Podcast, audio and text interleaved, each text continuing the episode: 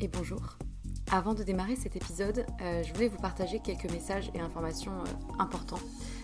Le premier, c'est merci. Merci, je le répète souvent, pour euh, l'oreille qui écoute. je ne sais pas si vous êtes dans le métro, dans votre lit ou en train de cuisiner, mais peu importe, merci. La seconde chose que je voulais dire, c'est que si vous me suivez sur Instagram ou que vous avez écouté certains épisodes précédents, vous savez que j'ai quitté mon emploi pour me lancer à mon compte. Euh, non pas par opposition au monde salarié, hein, mais euh, plutôt par besoin viscéral d'oser réaliser ce qui était devenu euh, une évidence, et plus précisément deux activités, avec pour fil rouge les mots. les mots qui racontent des histoires et qui sèment des idées et impacteront au moins une personne, j'espère. D'une part en tant que consultante en communication et stratégie de contenu et rédactrice SEO, du coup, mention spéciale pour les sujets autour de la santé, de la psychologie, de la nutrition et de la sexualité.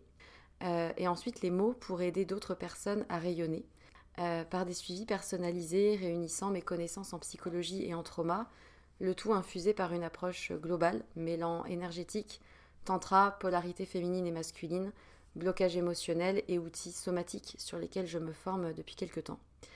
Et en vue de cette activité-là, j'ai créé un compte Instagram dédié et un nouveau podcast, Les mots c'est bien beau, aux côtés de Pierre Kessial.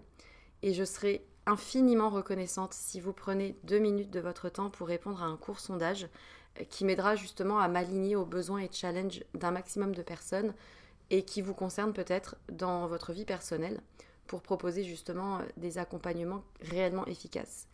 Donc euh, vous avez les liens de l'autre compte Instagram et du sondage dans la description de l'émission. Donc merci infiniment si vous prenez ces deux petites minutes euh, pour, y répondre. Et pour terminer ce message, j'aimerais juste euh, vous dire une phrase qui, euh, qui réunit un peu tout, toute l'idée et tout ce qui m'anime. raconter une histoire, c'est surtout raconter celle de quelqu'un qui a besoin de l'entendre et qui sera galvanisé par l'énergie perçue à travers ces mots-là. Voilà, je crois que c'est un, bon résumé du fil rouge de ce vers quoi je vais et ce qui m'anime. C'est tout pour moi et du coup, bonne écoute.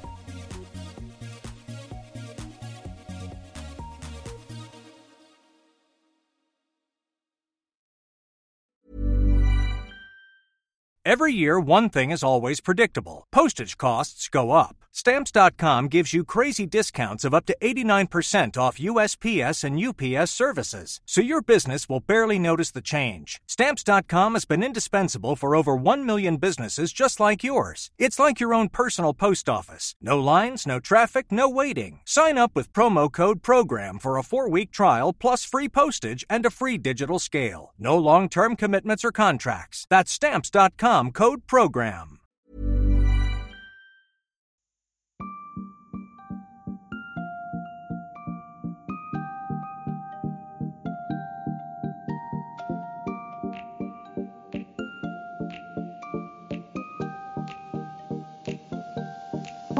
Et bienvenue dans Sois sage et parle fort, le podcast pour oser, se changer, ne plus se conformer, se cultiver, créer, parfois pleurer, défendre nos opinions, débattre de sujets et anecdotes variés. Je vous retrouve aujourd'hui pour un nouvel épisode en compagnie d'une personne à qui j'ai proposé de participer et qui a tout de suite accepté. Sonia, qui est naturopathe, s'est reconvertie dans la naturopathie après avoir eu un parcours différent et ça l'a sûrement aidée. J'ai voulu faire ma curieuse et en découvrir un petit peu plus euh, sur cette médecine non conventionnelle qui est pourtant en plein essor et en des réels avantages pour la santé. Donc euh, bienvenue Sonia. Bonjour. On n'est pas euh, côte à côte, mais c'est comme si, on va dire qu'on est à distance. On s'excuse d'avance pour les petits désagréments sonores éventuels, mais normalement, ça devrait être bon. Sonia, tu es naturopathe actuellement depuis combien de temps? Donc en fait, j'ai, on va dire, validé ma formation euh, en décembre là. Je suis, on va dire, en train de chercher un thème pour euh, mon mémoire à valider pour le mois d'avril. J'aimerais effectivement écrire plutôt sur le thème des maladies, on va dire, chroniques tout ce qui touche euh, autour du système digestif. Ça peut être euh, bah, la colopathie ou des choses comme ça. Savoir euh, quelle est la part entre l'émotionnel et l'alimentation aussi. Qu'est-ce qui va le plus impacter en fait dans ces mots-là? On en entend de plus en plus parler. De ce que j'ai pu comprendre et de ce que je connais, en gros, c'est une médecine non conventionnelle qui est surtout préventive à maintenir ou rétablir la santé par des moyens entièrement naturels avec différents axes, euh, la capacité d'auto-guérison à chacun et puis euh, euh, suite à un diagnostic, utiliser peut-être des plantes, des réflexes ou des habitudes alimentaires, de voir comment les personnes fonctionnent au niveau psycho-émotionnel et comprendre un peu mieux comment peut-être résoudre des problèmes de santé ou anticiper des problèmes. Oui, oui, ça peut effectivement euh, amener à rééquilibrer certains déséquilibres, justement en remplaçant, alors j'aime pas trop ce mot-là, mais voilà, je ne suis pas contre la médecine euh, allopathique. D'ailleurs, je dis toujours que quand il y a le feu, il faut appeler les pompiers.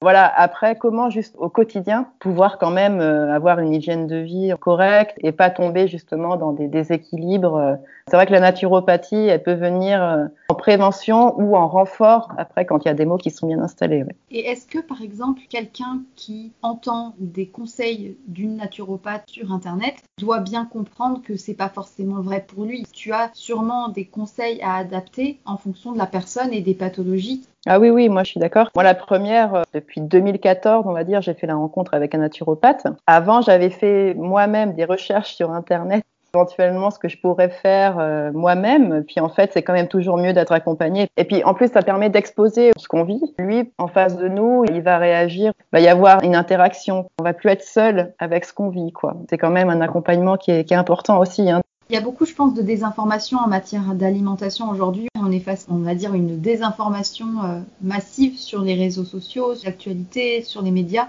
Et parfois, on se dit, tiens, je vais enlever ci, je vais enlever ça. Or, euh, c'est souvent pas du tout la bonne solution euh, de traiter le problème. Mais en tout cas, toi, qu'est-ce qui a fait que tu es devenue naturopathe? Comment tu t'es formée à la naturopathie? Pourquoi maintenant et pas avant? Ben, En fait, j'ai eu des soucis de santé qui m'ont quand même euh, mené à, la naturopathie, on va dire à, à, consulter un naturopathe. Petit à petit, j'ai quand même eu envie aussi, moi, de me plonger réellement, on va dire, d'en savoir encore plus. En 2016, euh, j'ai accouché de mon, mon, premier enfant. Suite à ça, euh, j'ai eu une grosse remise en question, grosse fatigue physique. voilà, j'étais à l'époque professeur de piano. Donc je suis toujours d'ailleurs professeur de piano. C'est vrai que la musique a quand même des effets euh, thérapeutiques. J'ai quand même dû euh, mettre de côté euh, la musique parce que voilà, c'était relié à plein de choses. Il a fallu que je fasse aussi une coupure nette. J'avais vraiment besoin de faire autre chose. Tu as fait une sorte de burn-out, c'est ça? Ouais, vraiment, le corps a lâché complet, le corps, la tête, tout. J'ai laissé poser les choses et quand je me suis sentie un peu plus remise sur pied, on va dire, euh, je me suis dit, je vais me former aussi à la naturopathie pour aussi, euh, ben voilà, je trouve que c'est un moyen de transmettre son vécu en tant que thérapeute. Je trouve que c'est important aussi euh, de transmettre ses valeurs. Ensuite, sûrement aider d'autres personnes à travers les aides, toi aussi, que tu as pu recevoir. La naturopathie est venue quand même bien aider après ton burn-out. Est-ce que c'est la seule chose que tu as entrepris? J'ai aussi entrepris euh, une psychanalyse. Le burn-out, ça a quand même une part euh, psychosomatique. Et psychosomatique, ça ne veut pas dire que le mal est imaginaire. Attention, hein, il part d'un problème euh, psychique, mais l'organe est vraiment touché. Hein. J'ai toujours été intéressée par la naturopathie. J'ai jamais rencontré de naturopathe pour moi, mais je m'étais intéressée pas mal quand même aux habitudes qui sont conseillées. C'est vrai que ça m'apparaissait un petit peu comme euh, pas rigide, mais avec des règles. Toi, de ce que tu m'as dit, tu as une façon différente d'aborder les choses et tu ne suis peut-être pas les cours, euh, on va dire, euh, stricto sensus comme on t'a appris. Et après, je pense que c'est comme n'importe quel métier on a sa propre adaptation et sa façon de venir aider les gens. Comment tu t'y prends? En fait, bon, moi j'ai deux axes hein, qui, pour moi, me semblent importants. Hein. L'alimentation, même si effectivement je suis pas dans les dictates, je vais pas être dans le sans gluten, dans le sans lactose. Voilà, je vais quand même plutôt être dans l'équilibre et pas dans la restriction. Tu n'imposes aucune restriction alimentaire? Non, non, non. Déjà, j'aurais pas aimé qu'on me le fasse. Quand, je vois des personnes, enfin, je me voyais mal, euh, tout leur supprimer. Enfin, je trouve que quand même la restriction, ça marche pas faut trouver ou des alternatives ou des fois il n'y a pas de raison valable de supprimer euh, tel ou tel aliment. Hein. C'est vraiment du cas par cas après. Hein. Il y a des gens aussi qui sont très ouverts et qui, vont être curieux et qui vont vouloir tester des choses. Je suis très attachée à l'histoire de la personne aussi. Pour moi, on est tous porteurs d'une histoire, on a tous nos blessures, voilà, on a tous nos bagages. Deux personnes qui vont avoir des soucis digestifs, peut-être qu'à l'un, il suffira juste de déjà parler et décharger certaines choses et reprendre quelques habitudes. Pour l'autre, peut-être vraiment purement sur des plantes ou autres. C'est vrai que parfois, on est tenté de se dire ah bah j'ai mal au ventre, on m'a dit que j'ai entendu que le gluten favorisait l'inflammation, donc je le supprime. Sauf que supprimer des choses, c'est risquer après de ne plus pouvoir bien les digérer. Oui, alors effectivement, on dit que le gluten est inflammatoire, et c'est vrai, hein, ceci dit. Hein. Pour moi, c'est la dose. On dit souvent c'est la dose qui fait le poison, mais c'est vrai. Et puis c'est la qualité aussi, c'est-à-dire que une baguette blanche ne sera pas de la même qualité qu'un pain bio au levain, par exemple. Il y a quand même aussi des nuances à faire toi, quand tu reçois quelqu'un, tu vas effectivement lui poser un peu des questions sur ses habitudes. Quels sont les outils en général que tu utilises pour aider des gens? Par exemple, je sais pas, des plantes. Est-ce que tu, quels sont les types de questions que tu poses? Bah déjà, oui, effectivement, je leur demande euh, pourquoi vraiment ils sont venus. Et des fois, euh, il y a des choses qui se disent euh, qui sont complètement inattendues. J'ai eu le cas de personnes qui seront venues à la base pour un problème, on va dire, physique, et puis qui en fait ont été amenées à me parler de leur vie passée. Et on sent qu'il y a eu un poids énorme donc en fait, j'aime bien laisser venir la conversation, de laisser venir les choses, quoi, de pas forcer. Inconsciemment, les gens, ils, vont parler de choses. Pour eux, c'est peut-être un détail, mais finalement, ça, ça a son importance. Ça a son importance pour leur venue. Je posais après effectivement des questions quand même sur leur manière de bah, de s'alimenter, dans quelle situation ils se trouvent actuellement, leur environnement euh, familial, professionnel, euh, quelqu'un qui est très médecine tradie, il va peut-être pas avoir le réflexe de venir et tu vas peut-être retrouver finalement toujours des personnes un peu euh, entre guillemets perchées, branchées naturaux. Est-ce que tu n'as pas ce risque-là aussi finalement de tomber sur des gens qui se sentent concernés par les médecines naturelles? C'est marrant parce que les premières personnes que j'ai pu suivre, ce sont des personnes qui ont entendu entre guillemets euh, parler de la naturopathie mais qui n'ont jamais su ce que c'était. c'était vraiment des purs euh, naïfs de la naturopathie. oui, oui, oui. Ils m'ont tout de suite dit qu'ils voulaient pas faire un régime, tout ça, mais je dis voilà, moi je suis pas du tout là-dedans, quoi. Qui se sont dit, bon, alors je vais baliser, je vais pas aller voir une nutritionniste ou une diète, sinon elle va m'enlever des trucs. je vais aller voir la naturopathie du quartier, là, apparemment.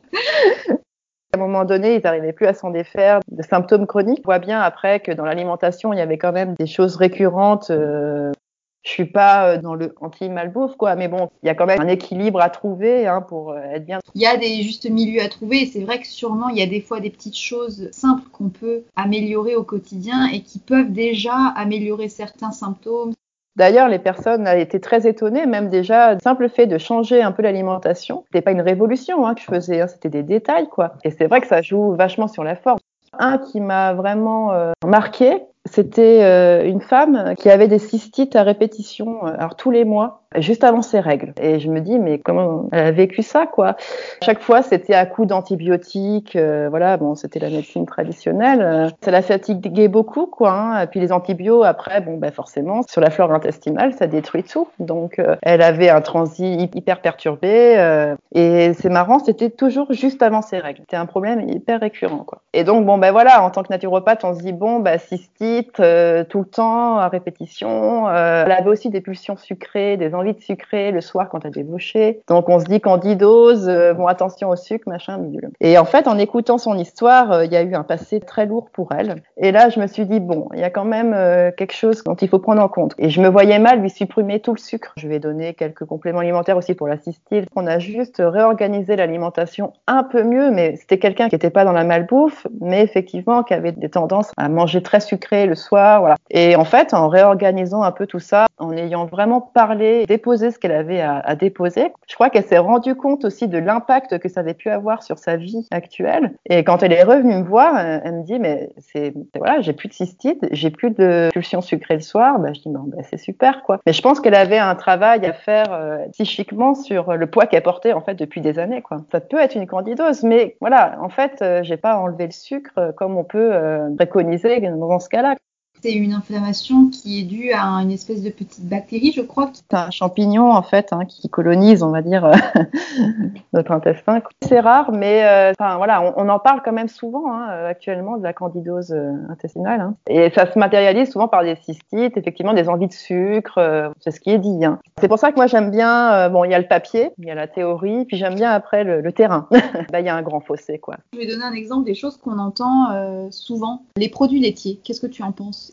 est-ce que tu as une vision très dichotomique de la question ou est-ce que tu les acceptes pour certains, penses que c'est peut-être pas bon pour d'autres? Qu'est-ce que tu dirais? On va dire partagé, c'est-à-dire que déjà je vais privilégier la qualité, donc fromage au lait cru du petit producteur, euh, voilà les yaourts aussi, on va dire peut-être plus de lait de brebis ou de lait de chèvre. Effectivement, les produits laitiers de vache surtout sont très inflammatoires, mais après il y a aussi la quantité. Il y a des gens qui mangent quand même euh, beaucoup de produits laitiers dans la journée dont on n'a pas forcément besoin. On peut se faire plaisir avec, euh, je sais pas, du fromage, un yaourt ou, un peu de beurre au lait cru, voilà, mais sans forcément en amener à chaque repas. Après, je pense qu'aussi c'est l'accumulation qui fait qu'on a une réponse inflammatoire. Hein.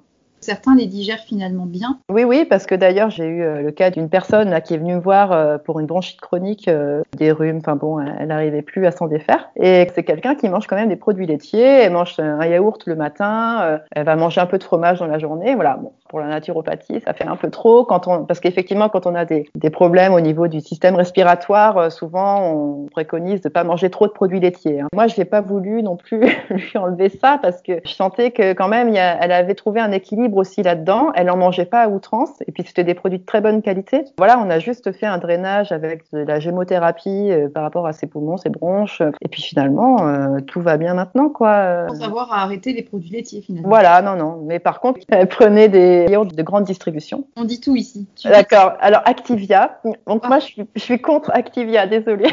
bah, parce qu'à mon avis, c'est beaucoup de marketing puisqu'ils ont eh bien bah des yaourts nature. C'est ça. Mais ça se voit à l'extérieur. C'est ça. Il joue sur le fait qu'il y a effectivement des bonnes bactéries pour nourrir notre flore intestinale, sauf que bon, dans la grande distribution, ce sont des, élevages, euh, bah, voilà, qui, bah ont été nourris aux antibiotiques.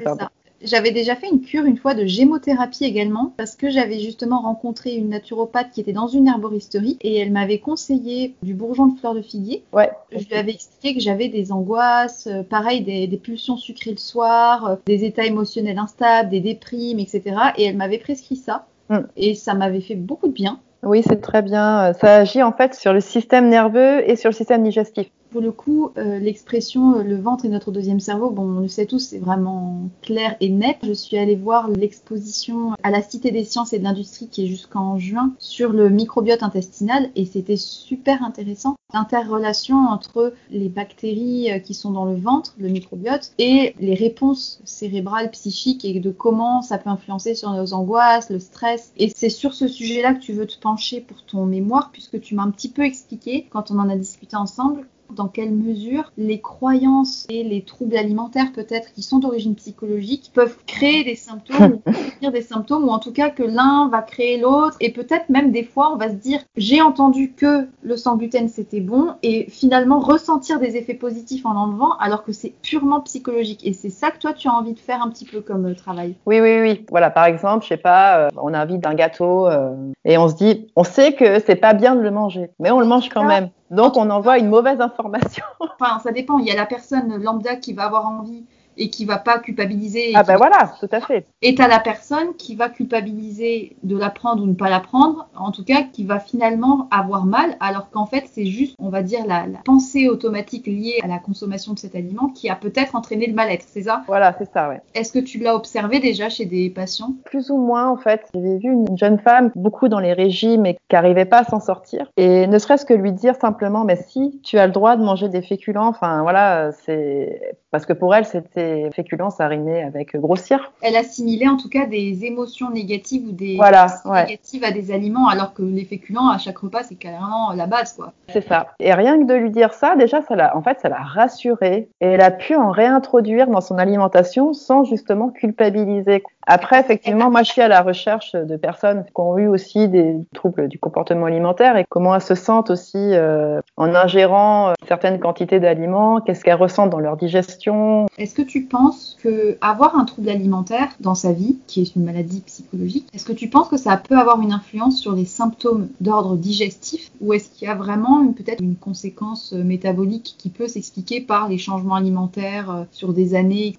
un trouble alimentaire peut changer le corps? Est-ce que euh, notre vécu peut changer notre manière de digérer les choses? Oui, oui, complètement.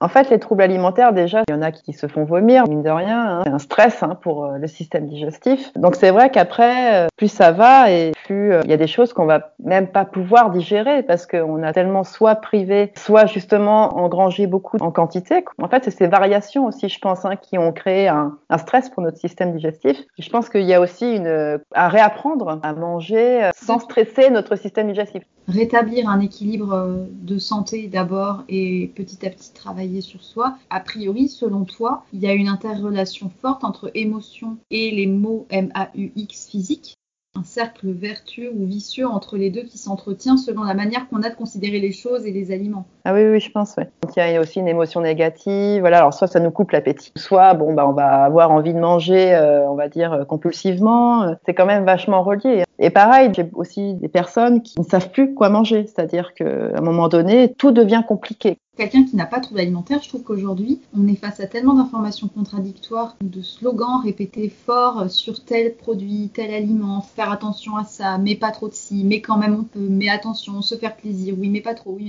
C'est ça. Et je pense que les gens ont besoin aussi d'être rassurés parce qu'on a tous finalement besoin de quelqu'un qui nous dit oui, ça c'est bien. Peut-être que les conseils qu'on entend dans les médias, dans l'actualité scientifique, qui est la plupart du temps financée par les lobbies, ça. Euh, vient nous matraquer des choses qui finalement finissent par faire leur chemin dans notre tête et on en vient à se dire qu'il faudrait peut-être changer notre manière de faire alors que pas du tout. Oui, c'est-à-dire qu'après c'est que choisir quoi. Est-ce qu'on s'écoute réellement ou est-ce qu'on croit euh, bah, ce qu'on a vu sur Instagram euh, Ah ben ça fonctionnait pour elle. C'est plutôt revenir à soi, effectivement, s'adresser à un professionnel, mais ça peut être un naturopathe, comme ça peut être aussi un psychothérapeute. Il n'y a pas qu'une seule manière aussi de se nourrir. Il y a des choses en ce moment que tu entends beaucoup et qui t'apprécies pas trop entendre Qu'on pourrait tout guérir par l'alimentation, de faire attention, enfin, puis j'aime pas trop ce terme, en tout cas de, voilà, de manger quand même de manière euh, équilibrée, euh, effectivement, hein, moi, ça a un sens pour moi aussi. Voilà, mais après, ceux qui prônent que le sans gluten, le sans lactose, ben, ça va être, euh, vous allez voir, vous allez régler tous vos problèmes, bon, ça, ça m'énerve. Comme tout ce qui est aussi le tout cru ou tout ça très dangereux pourtant. Tu vois, encore il y a des choses qui sont dites euh, qui sont pas du tout fondées, qui sont débiles, genre euh, enlever de ça, si le lactose, gluten. Mais je trouve que le crudivorisme, c'est une tendance vraiment dangereuse. ah ben non, mais moi je fais ça, je me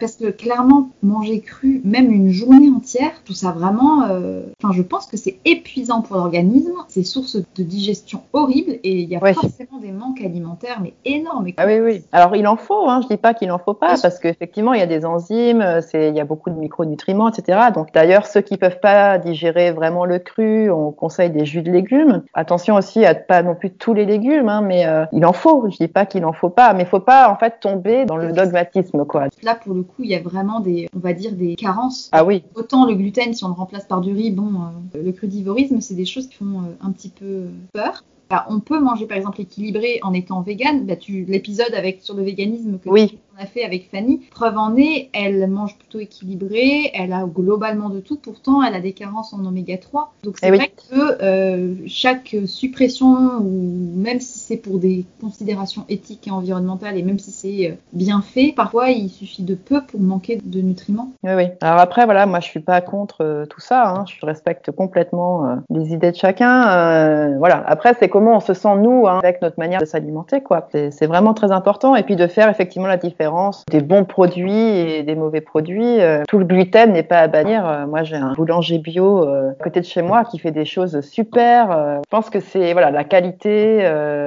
et la quantité. Il n'y a pas à, rejeter un aliment. Tu es ouverte à tout type de régime entre guillemets de manière de manger. Oui, parce que bon, chacun amène aussi, par rapport à l'histoire du gluten, j'y reviens, mais euh, il y a du vrai aussi là-dedans. Voilà, c'est juste qu'il faut pas tomber dans les extrêmes. Hein. Effectivement, manger euh, du pain blanc euh, tous les jours, c'est vrai que bon, ben moi, moi-même, je le conseille pas et je me le conseille pas à moi-même. Enfin, je veux dire, voilà. Donc, pour simplifier la chose, si on peut expliquer brièvement, le, éventuellement les potentiels soucis, je mets bien des grandes guillemets, c'est qu'effectivement, ça, ça peut avoir la tendance à irriter les viscosités de l'intestin et, et, de fait entraîner des mauvaises assimilations, voire des soucis digestifs de type inflammatoire. Ouais, on va dire globalement c'est ça. Et puis bon, après, comme ça entraîne un état inflammatoire, on peut avoir aussi euh, des maladies euh, inflammatoires, euh, je sais pas, telles que la spondylarthrite par exemple, qui peuvent découler d'une inflammation un système digestif qui déconne, c'est en fait finalement le début et puis ça va se matérialiser par peut-être des douleurs aux os, aux articulations. Voilà,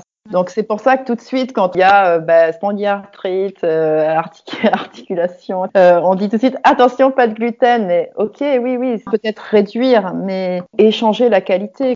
J'avais lu un article qui expliquait que les gens qui étaient, enfin, le pourcentage de gens intolérants au gluten avait explosé en tant d'années. Et en fait, scientifiques disaient à très juste titre, ça ne voulait absolument pas dire qu'on était plus concerné par des intolérances ou des allergies, simplement que les gens finissent par croire qu'ils sont intolérants et se manifestent ou s'auto-déclarent eux-mêmes ah intolérants. Ça fausse aussi les chiffres. Et je pense que c'est clairement euh, pas bête du tout comme euh, vision euh, des choses. Oui, c'est vrai. On peut être capable de s'auto-persuader d'une maladie et avoir mal au ouais alors qu'en fait c'est pas le souci du tout mais euh, c'est là qu'on se dit l'effet placebo dans les deux sens il est réel. Et eh oui, c'est pour ça qu'il faut travailler voilà sur les deux axes et moi j'aime bien travailler sur ces deux axes là quoi, alimentaire et psycho-émotionnel quoi. En naturopathie, je pense qu'on utilise pas mal les questions d'émotion. Ah oui, oui oui oui. D'ailleurs même un des piliers hein. Voilà, moi j'encourage toujours aussi à engager un travail sur soi par un psychologue. C'est vrai que c'est quand même toujours intéressant. On n'en arrive pas là où on en est sans cause. Oui, voilà. C'est toujours bien de rechercher la cause euh, qui a fait naître euh, tous ces symptômes, quoi. Hein, parce que quelque part, quand même, euh, c'est pas venu de rien. Pour ceux qui ont peut-être